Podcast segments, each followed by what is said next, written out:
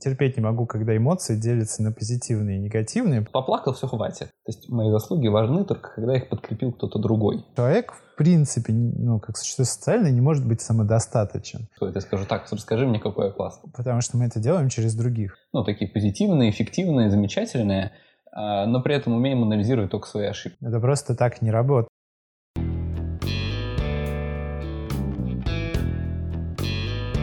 Я же психолог подкаст. Друзья, с вами первый выпуск «Я ж психолог» подкаста. Вести его будем я, Борис Немиринский, психолог, гештальтерапевт. И я, э, Костя Куликов, психолог. Просто психолог. Просто психолог, психолог-консультант, так я обычно называю себя, когда меня просят представьтесь. Хорошо. Первое, о чем ну, я бы хотел на самом деле делать этот подкаст, это, например, развенчивать разные мифы о психологии и психологической практике. Да. Именно это мы и будем делать. Вот, смотри, я хочу прямо тебя сейчас спросить, какие тебя мифы, вот и такие обыденные представления периодически раздражают? Вот. Я почему тебя спрашивал, на самом деле, потому что вот есть вещи, которые меня в практике больше всего там задевает или там трогает, состоит в том, что есть очень большое такое распространение пропаганды позитивного мышления. Вот, во-первых, позитивные эмоции. Я терпеть не могу, когда эмоции делятся на позитивные и негативные. Я понимаю, что с этим уже невозможно бороться, потому что это настолько в языке, что это никуда не выкинешь. Но сама идея деления эмоций на позитивные или негативные приводит к мысли тому, что есть некие эмоции полезные и хорошие, mm-hmm. ну, такая радость, какой-нибудь там кайф, удовольствие, любовь. Есть э, эмоции, которые вот надо бы избавиться от них. Злость, страх, отвращение. Тоска, печаль, да, там много всего вот. хорошего. И в этом есть большая засада, потому что, во-первых, психика человека устроена так, что чувства никуда не деваются, и если у тебя появляются эти эмоции, ты не можешь их просто выкинуть. Ты не можешь избавиться от части себя. Ты можешь их только подавить. А того, чтобы подавить, тратится очень много энергии, и человек там так устроен, что он сначала испытывает самые сильные эмоции. То есть человек не может, там, если ему сейчас что-то злит, взять, а, отодвинуть это и порадоваться жизни. Это просто так не работает. И все, к чему приводит это стремление к позитивному мышлению, оно просто заставляет людей терять огромное количество энергии на то, чтобы не злиться, не грустить или там... Ну, совсем не радоваться. И, да, и не радоваться тоже, на самом деле. Да, потому что когда ты озабочен тем, что ты сейчас злишься и все остальное. А, мне кажется, здесь интересно задать такой вопрос. Вообще, почему это популярно и зачем это, как тебе кажется? Слушай, ну... Не просто так же люди, не знаю, там... А у тебя есть по этому поводу мнение свое? Вот пока готового нет. Мне предлагаю про это ну, поразмышлять. Мне кажется, что ну, это вообще некая идея, мечта быть идеальным человеком. И, например, быть человеком, который не испытывает каких-либо проблем и сложностей. Или mm-hmm. вообще о том, что жизнь должна быть чудесной, прекрасной и каждый момент времени приносить удовольствие. Что, на мой взгляд, как бы недопустимо, потому что если мы начнем все-таки оценивать жизнь реально, она большую часть времени приносит страдания, иногда приносит удовольствие. Ну да, она в этом смысле двойственна. То есть она даже не то, что двойственна, она просто разная. Вот mm. тоже это такое деление, мне кажется, с детских лет в том числе учат различать. Ну что там, вот поплакал, все хватит. Вот. А радуйся сколько хочешь. Но хотя радоваться тоже иногда запрещают, это тоже забавно. А, вот, да-да-да. Например, нельзя... О, ко мне приходят клиенты, и какой-то момент я говорю, только упражнение, говорит, ты мне сейчас будешь хвалиться. Угу. Ну, там, что ты сделала за неделю, что ты там сделала за сегодняшний день, чем ты там сама собой гордишься. Вот похвались мне, а я буду говорить, что ты молодец. Вот. И это интересно, потому что нельзя там хвалиться, это слишком самовлюбленно. А самовлюбленных никто не любит, такими не должны быть. Но приводит это к тому, что человек вообще не обладает этим навыком, и тогда не получается присваивать собственные заслуги. Угу. Ну, там, что на самом деле там, я правда много чего сделал, что я правда там добился каких-то успехов там, за этот отрезок времени, что я молодец. Что человек не может присвоить себе «я молодец», при этом очень хороший, очень хорошая девочка, которая не хвалится, и очень несчастная девочка. Да, это, это еще проявляется в том, что э, смещается эта история про то, что похвалите меня вовне. То есть похвала от самого себя не столь важна. То есть мои заслуги важны только когда их подкрепил кто-то другой. Конечно. Ну, это само собой. Как бы Я вообще э, против э, этой некой идеи о само... А, самодостаточности. Мне Мгм. кажется, это самый большой миф. Вот я, с- то, Вот что интересно. человек, в принципе, ну, как существо социальное, не может быть самодостаточен. Человек, который там можно назвать самодостаточным, это тот, кто обладает хорошими навыками а, получать а, и брать себе поддержку извне. А, Который такой говорит, Слушай, ну- приходит и обращается, говорит, мне нужна твоя помощь, и, там, мне нужно, чтобы ты меня выслушал, мне нужно, чтобы там, ты мне помог советом, мне нужно сейчас там вот поддержка в этом вот такая вот. Слушай, а вот э, почему тогда, ну, важно, не знаю, уметь, ты говоришь, ну, все равно мы такие существа социальные, и нам нужна внешняя поддержка, ок, но тогда зачем мне, например, будет важно, чтобы я умел присваивать свои успехи самому себе? Мне других присвоят, я скажу, так, расскажи мне, какой я классный. Потому что мы это делаем через других. Ну, вот, например, мы же с тобой учили э, в институте Выгодского, и там Так. был процесс интериализации. ага. Это такой процесс, когда, например, ребенок чему-то учится, что вот он сначала вместе со взрослым рисует там, или там что-нибудь там проговаривает, а потом это превращается все во внутренний процесс. То есть некие стадии, что сначала это совершает по отношению к ребенку, потом ребенок это совершает по отношению ко взрослому, вот, а потом по отношению к самому себе. Ну, например, чтобы появились такие э, инстанции у человека, да, такие свойства, как, например, самоуважение, ему нужно, чтобы его уважали, ну, взрослый его уважал, ну, или значимый там, человек. Потом он проявлял уважение к этому человеку, и потом уже он может проявлять уважение к самому себе, и тогда у него появляется самоуважение. Мгм. А, ну да, то есть, по сути своей, такое вот э, именно умение проговорить себе какие-то хорошие, то, то, чего ты достиг. Да, это, это такой, на самом деле, внутренний диалог с кем-то. Ага. Это всегда внутренний диалог с кем-то. который Ощущается, что ты там берешь, интеризируешь себя э, родителей, которые говорят, Костя молодец. Да. Но в какой-то момент это размывается, ты не, не отслеживаешь, Ну, что это твои внутренние родители в твоей голове. Ну, просто там, типа, ты знаешь, там сам себе, Костя молодец, и как ты чувствуешь себя хорошо. Вот, еще все-таки в эту тему я докину. Э, Мне кажется, что, ну, если как-то развивать то, о чем мы с тобой говорили, часто это встречается в таких корпоративных историях, когда мы, ну, такие позитивные, эффективные, замечательные, но при этом умеем анализировать только свои ошибки. Типа, мы только улучшаемся. Ну, ребят, ну, как бы, вот как раз то, что ты сейчас сказал, мы не можем ощутить, что мы реально что-то делаем, что мы реально успешны, что мы вообще уважать себя и других, когда мы не научились присваивать себе то, что мы уже умеем. Ну, вот часто там бывает такое, э, тоже там, дать обратную связь человеку или рассказать что-то о другом. Ну, то есть это вообще Мгм. часто очень сложная задача рассказать, чем другой человек хорош. Мы часто легко рассказываем о том, чем он плох. Ну, то есть ну, запросто. А вот чем хорош, сделать комплимент, это вообще для многих большая задача. Мгм. Мне кажется, именно потому, что часто люди не умеют просто к себе так относиться. Ну, то есть они к себе относятся как к вот такому скопищу ошибок, которые надо постоянно исправлять. Вот а, я тоже с этим сейчас сталкиваюсь. Есть одна забавная вещь, которую я всегда замечаю, когда у меня приходят новые клиенты. У нас очень в культуре принято говорить о неких неблагоприятных событиях, подробно расписывать. А когда я говорю, а что вас порадовало за неделю, говорят, э, люди произносят это очень быстро. Ну, сын поступил, прибавка к зарплате была, и муж э, подарил чудесный подарок на 8 марта. Ну так вот, э, из проблем. Я говорю, что люди очень быстро проскакивают, и так получается, что некие вот такие переживания, которые там приносят нам такую боль, более привычно и более как, как будто социально одобряемо разбирать. И это не только с психологом, то есть это не только ко мне на сеансах, потому что они пришли только для этого, что это в целом так Ну на да. самом деле. А такие радостные события мы проскакиваем и в целом не можем их себе тоже присвоить и насладиться.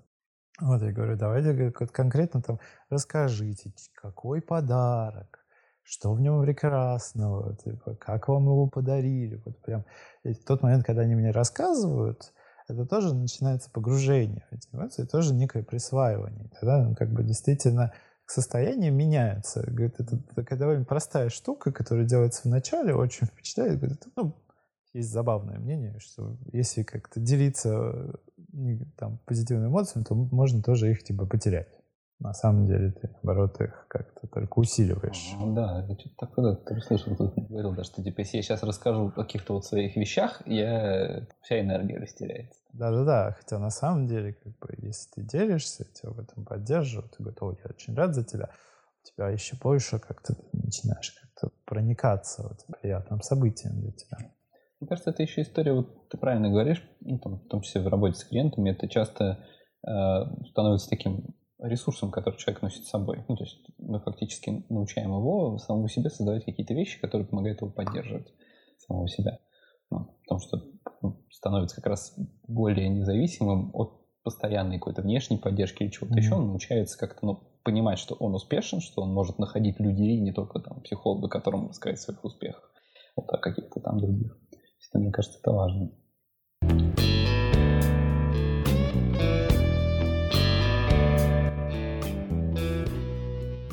Когда ты говоришь про какие-то такие принятые решения в бизнесе, там, вот, и так далее, вот разные бизнес-тренеры, которых иногда мне нравится посмотреть, говорят, что помимо бизнес-тренеров есть еще лайф-коучи. И лайф-коучи э, любят бросаться какими-то фразами, которые вроде кажутся разумными, и настолько как-то набивают оскомину, что в какой-то момент даже не видно, насколько они, наоборот, поддерживают какие-то дурные истории, вместо того, чтобы от них уводить. Например, вот я постоянно так прихожу, какой-нибудь очередной там звезда, проводящая тренинг за 500 рублей, а, начинает вещать, там пишет на доске, первое, что вы должны сделать, это взять ответственность за свою жизнь. Ну, вот, а поскольку я немножко деформирован, первый вопрос, который у меня возникает в этот момент, когда я слышу эту фразу «у кого?». Uh-huh. У кого я должен ее взять? В смысле, а где она? Когда я успел ее потерять. Вот. Потому что когда люди произносят ну, некую такую фразу, э, кажется, как будто человек должен действительно пойти, кому-то обратиться. Это довольно такая зависимая позиция и взять ответственность за свою жизнь откуда ты, то есть он должен совершать некую, некую работу. На самом деле нет. То, что ты несешь ответственность за свою жизнь, это некий факт. И ты можешь совершать работу по непризнанию этого факта. Угу. Ну, то есть очень долго как бы не обращать на него внимания, очень активно. И для того, чтобы как-то это произошли изменения, достаточно просто в какой-то момент остановиться и с болью, горечью признать, ну, что черт, да, я один только ответственный за свою жизнь, и неоткуда ждать покровительства. Слушай, ну вот такой вопрос. То если, ну, тоже такое бывает, что, ну, над человеком властны некие обстоятельства. Ну, например, такая его жизнь, что он не ответственен за себя. Ну, что я имею в виду? Например... Ты про, не знаю, людей с, с клиническими диагнозами или что? Нет, нет, как раз нет. Про клинические диагнозы это отдельная история. Ну вот. А я скорее про условно здоровых людей, вот, э, которые просто, я сейчас поясню, что я имел в виду, ты просто говоришь, да, ответственность принадлежит тебе изначально. Да, окей, она действительно там принадлежит, и она неотъемлемая часть нашей жизни. Это, знаешь, мне напоминает какую-то историю про выйти из зоны контроля. Выйти из зоны контроля? Контроля, да. Интересный вариант. Да, да. А, выйти из зоны комфорта. То есть, ну, вот это, знаешь, как может так звучать. Вот мне хочется понять, ну, то есть я, очевидно, вижу здесь отличие того, о чем ты говоришь, и вот этого. Мне как-то хочется, не знаю, почетче проследить вот здесь границу. То есть э, действительно ли человек полностью ответственен за все, что с ним происходит? И насколько это может быть просто полезно? Да, с одной стороны, я вижу в этом пользу, потому что это, как ты правильно отметил, ну, как мне кажется, это очень близко мне. Ну, понятно. Да, я признаю, и я готов что-то делать с этим. Ну, то есть, условно говоря, признать, что ты в какую-то задницу попал, это уже полдела. Вот. Не, ну слушай, тут же надо разделять, конечно. Понятно, что есть, э, как, например, в паспорте написано про утерю, говорит, силы, имеющие непреодолимый характер. Ага.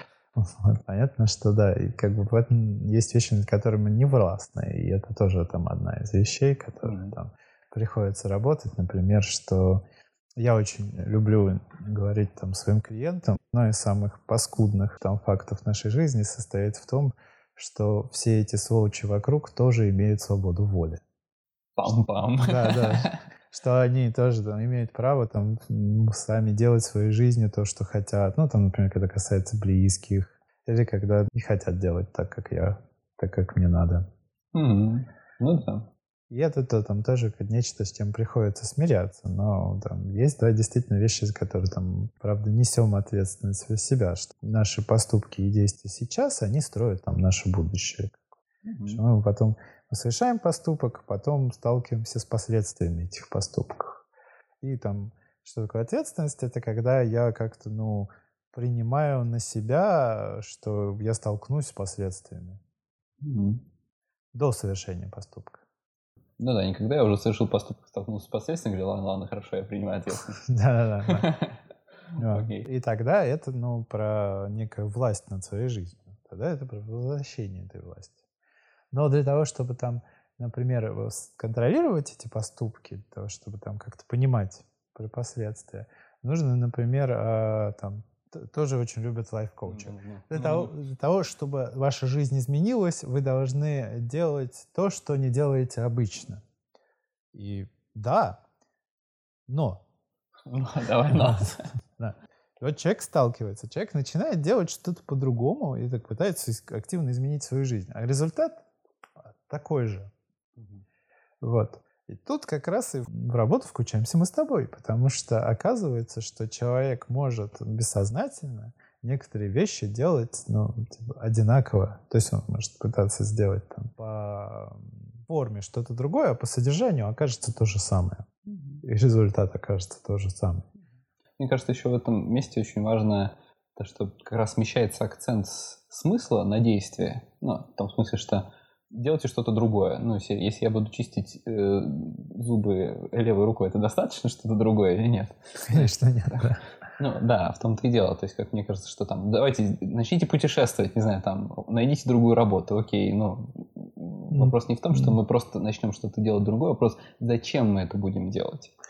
Вот. Как мне и насколько другое, и в чем другое. и Мгм. как Да, бы- Почему это именно другое? Ну, то есть, да. Что есть э, другое, которое вообще, ну, правда, там ты можешь сменить работу, и это будет точно такая же нелюбимая работа, просто другая, новая. Ну, Да. она какое-то время э, своей новизной тебя поддержит, а потом... Ну, это типа, все равно будет не то, о чем ты мечтал. Вот, и что тебе, например, в какой-то момент в детстве обломали, и решил, что лучше об этом даже забыть, об этой мечте, и даже ее не трогать, потому что она недостижима. Но она как-то все равно в тебе живет. Вот, а я, ну, просто понимаю, что, например, ну, есть такая тенденция, вот тенденция, которая вот очень мешает, очень мешает профессионально, очень мешает, мне кажется, многим жить, это упрощение. Вот когда дают какие-то простые советы. Вот. Если люди там не берут в рас- в рассмотрение то, что вообще люди там существуют бессознательно, существуют какие-то внутренние физические процессы. Если там представить человека как исключительно разумного, и он а, там все делает, там контролирует себя, Мгм. все делает там один, так, как э, придумал, то тогда, конечно, это должно работать. Когда говорят, что вот, например, «А, будь проще. Ну, относись к себе проще. М, Относись к себе проще. Но там для того, чтобы... Будь например, собой еще. Будь собой, да. Вот для того, чтобы как-то относиться к себе проще, это значит, что нужно смириться со своими недостатками, ну, как-то признать их и как бы позволить себе быть несовершенным. И как-то в этот момент там, не бояться, что за это тебя замочат, отвергнут э, и вообще даже внимания не обратят, что еще хуже. Фу, Это так. Фу, Если, таким. если, например, про какую-нибудь там нарциссическую травму говорить, лучше уж замочат, чем не заметят. Ага. Не заметят, это еще страшнее. Ну, по сути, у всех есть нарциссическая травма. Те, кто пережили двухлетний возраст, у всех есть нарциссическая травма. Это там вопрос А интенсивности. если я не пережил? Ладно. То тогда скоро тебя заберут родители. Ну. вот так. И когда я, например, там, работал там, Ну, вообще, это там обязательная часть обучения. 70 часов личной терапии, прежде чем там, своего опыта как клиента, чтобы ты потом нормально и по-человечески относился к своим клиентам. Как бы понимал этот процесс изнутри. И вот, когда у меня была там работа с моей нарциссической частью, я помню, что вот было это некое переживание про то, что все на меня смотрят. Все на меня смотрят, и надо как-то постоянно быть каким-то классным, постоянно быть каким-то а, выдающимся или там привлекательным. Вот. А, и я помню, что одно из самых таких тяжелых переживаний стояло в том, что оказывается, на самом деле не смотрят. Но лучше уж страдать от того, что я не могу расслабиться, от того, что на меня все смотрят, чем признать, что я никому нафиг не нужен, потому что иначе зачем все это и смысл. И этот, ну, такой называется парадокс, с которым приходится, когда ты его как-то переживаешь ну, уже. Кто-то приходит такой, говорит, о, да ладно, ты что-то, Борис, сложняешь, будь проще. Да, да, да. Что ты там, что переживаешь? Вот, проще. когда ты этот парадокс переживаешь, тогда никакие изменения происходят. А когда просто говорят, будь проще, или там говорят, не грусти. Не грусти. Говорят, как это называется, не грусти бинго. Такая картинка в интернете, не грусти бинго, типа когда разные такие простые советы. Просто займись спортом, забей, найди себе кого-нибудь другого. Да, моя любимая, вот, ну, не грусти бинго, это, конечно, но это из той же серии, это там ты ленишься или что-то еще типа того, потому что... А, ты ленишься как, вот как такое само объяснение, или когда человек там, например, находится в вялотекущей депрессии, или там... Ему говорят, ты ленишься. Да ты просто лентяй. Действительно, свинтяй еще скажут. Свинтяй, да. Да, обожаю это слово. Меня вообще сам концепт лени э, очень раздражает. Вот и как самооправдание, и как форма м- обвинения другого. Ну, то есть вообще там, сказать, что человек ленится, это по мне не сказать ничего о человеке. Ну, mm-hmm. есть это просто констатировать, что он не осуществляет некие действия, которые я от него ожидаю. Ну, mm-hmm. или которые он от себя ожидает. Если, например, так бывает, знаешь, с друзьями они там этом жалуются, типа, вот, у меня там что-то не получается. Да ты просто ленишься, типа, да не ленись. Там, ну, серии. Ну, такое бывает. Да, да, будь больше, да. Так, может, достаточно просто все выходит впустую как-то, и в какой-то момент уже сил, ну, как-то уже нету вдохновения всем этим заниматься. Да, да, да, да, да, да. Совершенно правильно. Истощение, чисто физическое. Ну, то есть ты просто истощен. Ну, и тогда совет, тебе реально надо отдохнуть, ну, то есть он реально полезен в данном случае. Но он полезен только, это как, хороша простота после. Mm-hmm. Простота до это совершенно, ну, то есть это всегда инструмент давления и управления другим. Mm-hmm. Ну, или управления и заставления себя. Это насилие. Вот простота после того, как ты понял и осознал, что с человеком происходит, и он, главное, тоже это понял, вот, мы уже можем какими-то простыми вещами. Mm-hmm. Это так всякие тоже эти просветленные гуру иногда скажут какую-нибудь такую вещь. Боже мой, это так просто. Ну, как бы просто, просто потому что они как бы до этого долго шли, поэтому они так просто говорят, потому что они понимают, что это значит. Ну, на самом деле большинство решений, как бы, они действительно простые.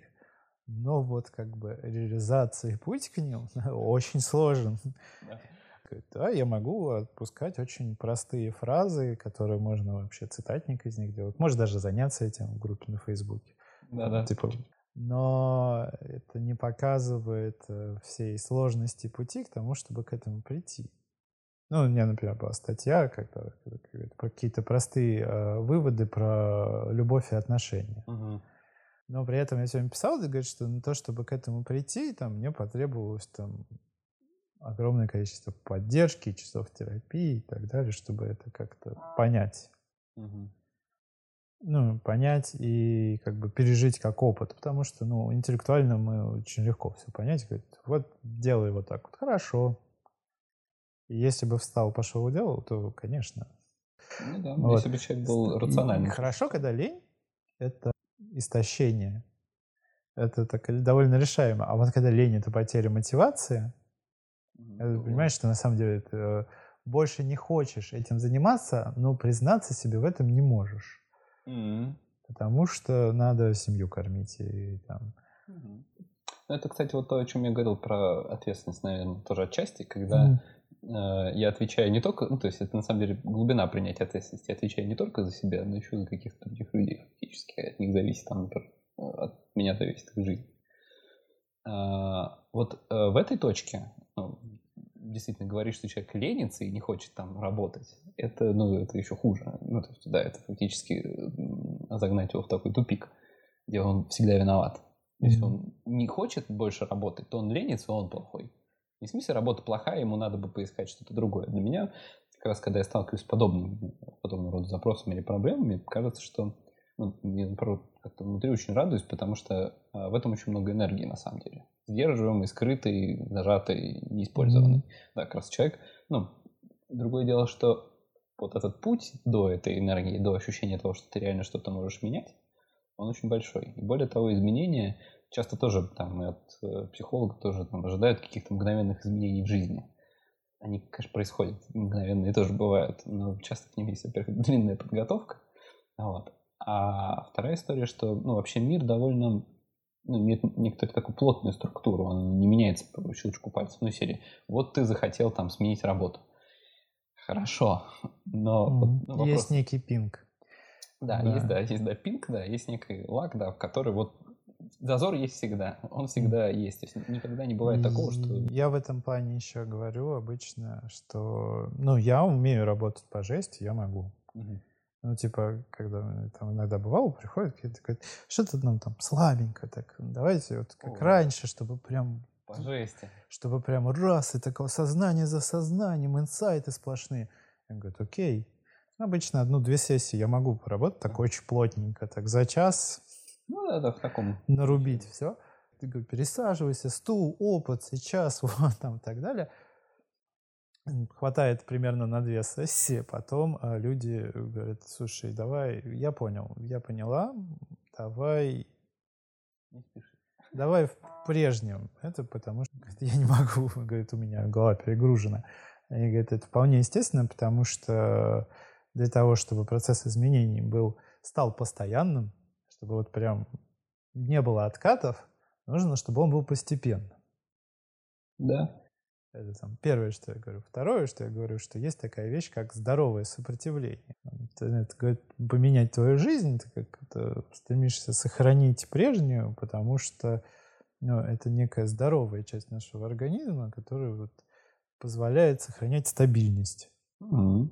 И ломать, ну, как-то те же самые, там, опять же, гуру и, и прочее, говорят, что надо сломать себя – нет. Убей в себе раба, Борис. Убей, Убей себе, себе раба. Убей себе раба. Не дай бог. Не дай бог, ну, типа, это путь к сумасшествию. Как-то берегите свои защитные механизмы. И благодаря им вы до сих пор живы.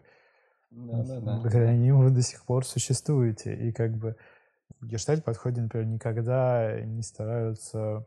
Концепт любимый называется поддержка сопротивления. И когда человека выясняют и проясняют зачем ему, ну, вот от чего он защищается и зачем ему быть вот в этом сейчас там неврозе.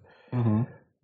Там, как, для чего он это делает? Там, может, он себя что-то защищает, может быть, он получает некую там выгоду, ну, там, или как минимум в детстве получал от этого выгоду. Или это был единственный способ получить э, жизненно необходимое там внимание родителей, потому что там в детстве э, любовь родителей, любое их проявление, это некая витальная вещь. Витальная в том смысле, что без него, ну, оно воспринимается, как без него выжить нельзя. И как бы для детей это правда так. Ребенок, если его не будет ну, любить родители, не выживет физически, в принципе. Угу.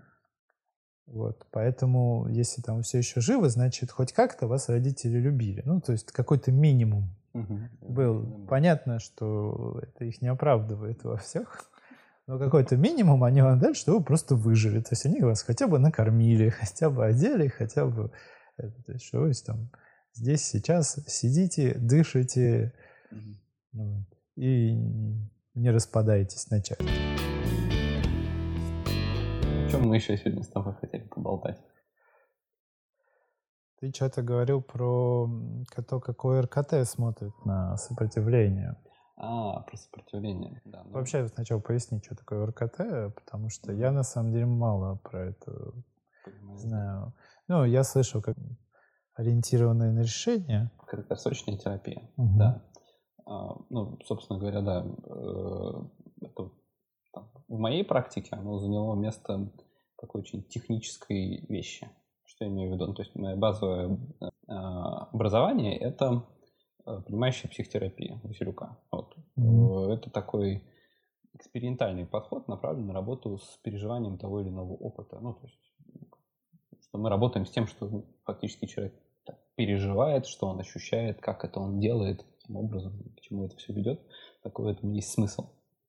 Вот. Но э, мне всегда было действительно внутри этого подхода сложно, потому что э, иногда требуется, ну, очень...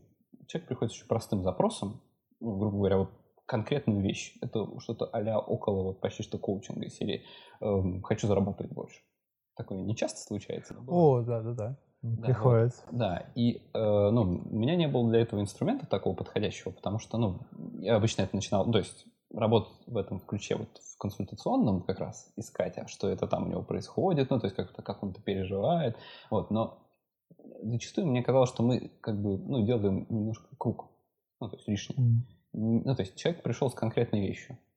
Вот как бы мне, ну, то есть почему я трачу на это так много времени? Меня всегда почему-то этот вопрос беспокоил. Вот, и Но у меня в какой-то момент выработалось до этого решение. Угу.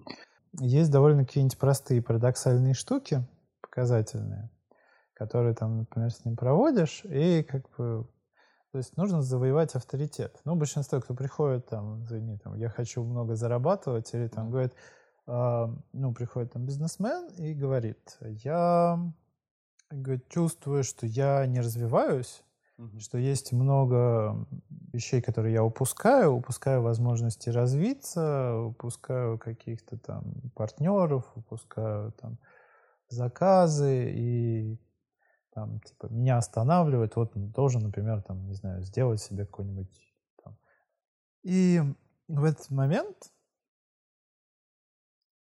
вот сейчас, что было это, Например, очень важно ну, завоевать некий авторитет, а показав ему что, ну, какую-нибудь простую парадоксальную вещь, там, что-нибудь про чувства и так далее. Я, например, а, мы когда там вели бизнес-тренинги с одной коллегой, делали прикольную вещь. Она говорит, ставили там бизнесменов. Ну, это была очень короткая практика, ну, забавно, потому что в какой-то момент она наскучила. Но мы ставили бизнесменов и такие говорим, смотрите, теперь ваша задача Каждый выходит и должен максимально убедительно рассказать, почему не надо развивать свой бизнес. Ага, ну да, да. Вот, он говорит, прям аргументированно, и приводите сравнения всякие яркие, эмоционально. И вот он говорит, вот, очень важно там, выполнить это задание там, сейчас на максимально на 100%. Вот вы, потом мы объясним вам, как бы, вы увидите, что произойдет, и потом объясним, что произойдет. Вот. Люди выходили, и у тех, кого получалось, чувствовали прям их трясло от энергии. Они такие, вау, сейчас я могу что-то сделать. Типа, что произошло? Почему? Ну, типа, почему? Как бы, как это? Вот. Ну, объясняешь, что на самом деле, как бы, так устроено, что вот есть некое желание развивать, но а, появляется то, что вы должны это делать. Появляется должествование, которое там заставляет вас а, чувствовать, что вы должны вкладываться больше, чем у вас есть сил, и вы не признаете это, там, усталость, нежелание, лень, там, то же самое, которое там не существует, ну, как бы там, потеря мотивации, там, не хочу, не признаете, то вы тратите очень много сил на это непризнание. И как бы общий уровень энергии у вас падает, и как бы ничего делать не приходится. А как только вы даете этому жизнь, как говорится, что бизнесом заниматься не надо, потому что вы будете постоянно заниматься какими-то бумажками, вам будет звонить там, из разных банков, подключите эквайринг, подключите расчетный счет, а еще вот эти вот постоянный э, поиск клиентов, mm-hmm. говорит, лучше уж сидеть там на своей работе и там не это не париться, там, говорит, а потом еще как бы времени нет. Ну, и они начинают об этом говорить, ну, правда, о каких-то вещах, которые такие объективные, их иногда очень задалбывают. И в этот момент они, то есть они признают это, у них это сила, которая используется на подавление всех этих, и заставление себя заставить себя насильно вот, вот развивать свой бизнес, ты должен себя сломать, да, да, да, все, возвращаемся снова к, этой истории про то, что ломать Вот, она возвращается, и они такие, вот, вот, теперь можете. теперь делайте, что хотите, как бы. Ну вот для этого, да, говорит, э, когда показываешь некие такие фокусы, начинают доверять. Я не знаю, как это должно работать, но это работает. То есть, как бы этот человек что-то знает больше, чем я, поэтому, приходя к нему, там, платя ему деньги, там, за это, буду Ну, делать, я, как я он вижу скажет. некий эффект. Да, Да. то есть что-то происходит. Я вижу некий эффект. Ну вот, например, если говорить про РКТ, все-таки используют какие-то такие парадоксальную интенцию. Вот в своей работе я могу. Мне скорее было важно э, изменить взгляд на сам немножко терапевтический сеттинг. Вот ты сейчас иначе. прям, ты сейчас прям закидал бедных людей. Да. И парадоксальная интенция, Да, да. психотерапевтический сеттинг. Ладно. Я, не, я знаю эти слова. Забыли? Да. Отложили. Вот, да. Ориентированное решение краткосрочной терапии, она э, мыслит каждую встречу с человеком, ну вот когда вот приходит клиент, она мыслит ее как последнюю. Мгм. Вот, что у нас нету тех пяти встреч, которые могут быть. Нет. У нас есть одна встреча, и что бы мы могли сделать на этой встрече уже сейчас? Вот. Неплохо. Но я решаю эту проблему по-другому. Я прошу Да. просто оплатить мне пять встреч вперед. Да, здесь вот вопрос в том, что, ну, действительно, это краткосрочная терапия, это надо очень важно понимать, потому что там, например, форма те или иные гештальта, это все-таки, ну, Мгм. средняя долгосрочная форма работы, это требует, ну, другой работы над другим как раз, да. Там, понимающая терапия, она хоть и кризисно ориентированная, то есть ориентирована на какие-то острые переживания с того, что случилось, такой яркий опыт или что-то еще, или наоборот, застарелое, древнее, но вот прям, она все равно тоже видит довольно длинные сессии. В стремится делать это более сжатым, компактным и более предсказуемым, что ли, для клиента. Потому что, например, там есть форма шкалирования. То есть, например, те или иные ощущения клиента, они измеряются и отслеживаются позитивные изменения. Помнишь, мы с тобой вот в начале нашего разговора говорили про важность отслеживания положительных вещей? Мгм. Ну, то есть, это понятно, что я думаю, сейчас тоже я ничего нового не скажу, что вообще сейчас большая часть терапевтов работают с точки зрения техники более-менее одинаково. Ну, то есть, э, Ну, это, это важно, но я говорю, Вот. с точки зрения именно приема, например, да, в том же ОРКТ тоже используют вот такие разговоры об успехах. Это вообще часть сессии, часть протокола сессии. То есть как обязательно поговорить об успехах. Вот я поэтому не очень люблю эти школы. Какие современные ты имеешь в виду? такие? И не Или очень какие? люблю школы, которые технологичнее. А, Ну вот, давай. например, а, я правда, почему я там пришел в гештальт-терапию? Потому что гештальт-терапия — это некая система взглядов на человека, Мгм. исходя из которой, ну, мы там творчески придумываем разные способы, как с этим обходиться. Мгм. Ну, там, типа, что там человеческая там, психика парадоксальна, что есть сопротивление, что это сопротивление здоровое, его нужно там не ломать, а поддерживать, что есть там всякие проекции, интроекции, ну и так далее. Это там потом думаю, в следующих выпусках разъясним. Мгм. Вот. Ну, вот эта некая система взглядов, она, это когда, например, мы с тобой были, э, ну, мы вообще с Костей учились на одном курсе. И у нас, вот, э, и там понимающая психотерапия тоже там была частью там, обучения на этом факультете, там, Это базовые ступени. базовые ступени. И там был момент, который там я терпеть не мог в том, как это Да, да, преподается, да. потому что там давали а, прям, как ты должен строить свою фразу, Ага. разговаривая с клиентом. И, на мой взгляд, это было тогда уже чудовищно, потому что, ну, это как бы, ну, некая механистическая вещь. Я до сих пор, ну, как бы, чем дальше иду, тем больше, как бы, поддерживаю мысль, там, наш, там, гештальт, там, всяких э, коллег, мэтров, которые говорят, что э, психотерапевт работает собой. Он не работает техниками, он не работает экспертным мнением, знанием, он работает ну, некой своей личностью. То есть я понимаю, там, о чем идет речь, потому что там, когда ко мне приходит человек и говорит, я всех бешу, Мгм. И за 10 минут разговора со мной я понимаю, что мне хочется прям ударить этого человека. Я в этот момент ну, работаю собой. То есть я начинаю сидеть, осознавать, в какой момент, как именно, чем он меня выбесил. Как он это сделал, то есть вернуть ему это в качестве обратной связи, говорить, и спросить, тот ли это эффект, который он на самом деле хотел на меня воспроизвести. И если нет, тогда мы начинаем как раз разбираться, ну, откуда это все пошло. И это нельзя описать как технологию. Мгм. Делайте вот так вот, запишите вот так вот, да. Это, ну, некий там, целостный там, философский подход, там, отношение там, к себе как инструменту для помощи другому. Ну, я думаю, что какой-нибудь аналитически ориентированный человек бы сказал, ты совершила анализ контрпереноса. Ну, какой-нибудь страх вот это. Например. Ну, я в этом смысле скорее э, симпатизирую э, техническим подходом. Я поясню, почему. Для меня, ну, это, я бы так сказал, что все эти истории вокруг осмысления терапии, технические штуки, вот, потом протоколы в сессии, тоже, или вот это вот конструирование реплик, оно важно не для клиента, оно важно для терапевта. Вот. Это инструмент терапевта для него самого. А, это способ размышлять о том, что ты делаешь. Mm-hmm. Так же, как в гештальте. Ну, то есть, это не значит, что ты на сессии сидишь и конструируешь клиенту реплику.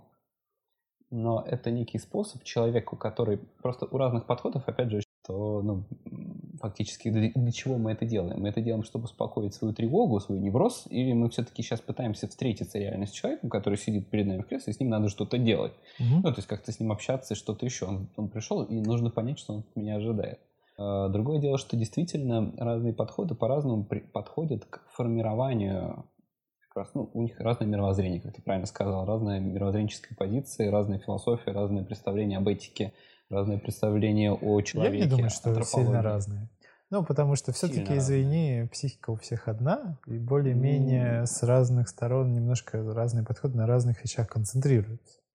Ну да. Но, ну, понятно, да, мы можем как в одну и в другую сторону это крутить. Я скорее говорю о том, что все-таки есть. Ну, то есть, иначе бы не было столько школ. Школы образуются именно из-за того, что есть некий разный взгляд на человека. Да Школы в основном а, образуются из-за того, из-за финансового аспекта, из-за того, что быть руководителем школы намного престижнее и выгоднее, чем, ну или основать свой подход, чем ну, если включаться в какой-то уже существует. Да, если мы смотрим через, через экономическую оптику, такую вот, ну, в смысле, даже не экономическую, а чисто финансовую, бухгалтерскую, то, наверное, да.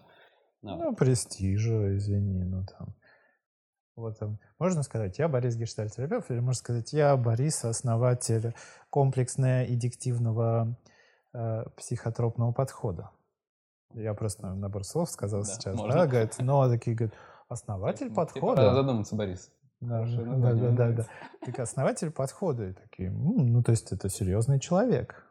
На самом деле не всегда. Ну, например, есть э, те же самые арт-терапия. Вот для того, чтобы изобрести свой подход арт-терапии, не нужно вообще практически ничего. Нужно просто взять какое-нибудь очередное действие, которое там еще не зафиксировано. Например, там арт-терапия вязанием. Типа создал свой подход. Но ничего нового ты на самом деле профессию не привнес. Да, ты технически придумал что-то, вопрос в том, что ты, вероятнее всего, и подход не... Ну, ты... Или ты придумал новый способ описания, новый терминологический аппарат, но тоже ничего нового в профессию да, не принес. Ну да. Вот. И в этом плане, так мне кажется, что лучше уж как бы правда как-то объединять школы и приходить к некому общему mm, концепции какому-то и коллективному. Плюрализма. Да. Вот. Слушай, я думаю, правда, нам уже пора закругляться. И я думаю, что мы сейчас с тобой уйдем в киндебри, а да. если мы будем продолжать этот проект, то лучше людей очень медленно погружать э, в пучину психологических знаний. Да. Не спеша, потихонечку, шаг за шагом изменения. Ну, медленько, да, чтобы было стабильно, как да, я да. люблю. Вот, поэтому... Да. Хорошо. Вот. Тогда, Борис, спасибо тебе большое за разговор. Встретимся в следующий раз. Да, а вам, слушатели, спасибо за то, что вы нас слушали.